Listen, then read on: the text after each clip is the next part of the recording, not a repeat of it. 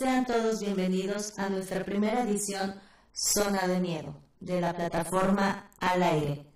Los invitamos a escuchar el primer podcast. Muñeca de trapo. Durante años mi madre se ha obsesionado con la idea de tener una hermosa hija. Su deseo siempre fue poder tener una mujercita a la cual peinar con coletas y vestir con hermosos vestidos.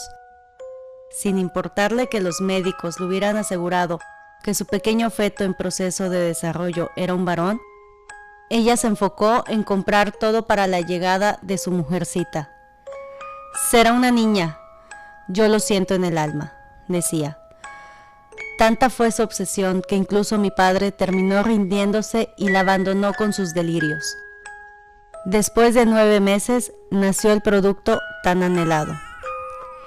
Siempre se le veía en la calle con sus hermosos vestidos y su infinidad de peinados ideales para resaltar su hermosura. Mi madre se esforzaba tanto porque luciera hermosa y así fue siempre con su impecable vestimenta y una horrenda muñeca de trapo bajo el brazo. A pesar del esfuerzo de mamá, a Natalie jamás se le veía feliz y cuando llegaba a casa se encerraba en su habitación y se quitaba todos los accesorios que mamá le había colocado y se vestía de hombre. Bajo su cama tenía escondido unos carritos y unos soldados y a ese pequeño momento le llamaba felicidad. Cada día hacía lo mismo hasta que un día mi madre entró y encontró los juguetes en las manos. Ese día llovieron golpes mientras le gritaba, Tú eres niña y las señoritas no juegan con carritos y soldados. Durante dos horas la dejó de pie hacia la pared con la muñeca de trapo bajo el brazo y las piernas marcadas del cinto que había golpeado su cuerpo.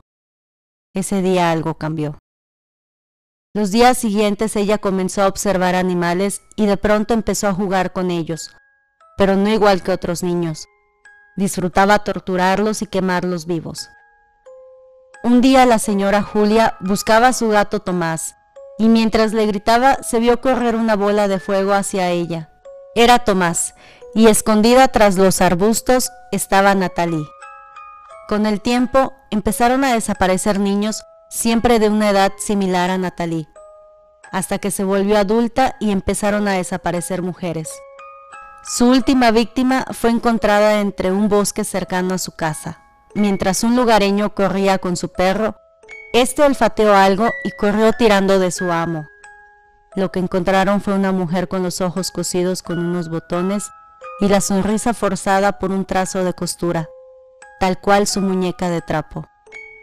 Si mamá hubiera entendido que yo era hombre, Natalie y yo no estaríamos peleando por este cuerpo. Y yo no estaría entre cuatro paredes de un manicomio intentando gritarle al mundo que yo no maté a nadie y que odio tanto esa maldita muñeca de trapo.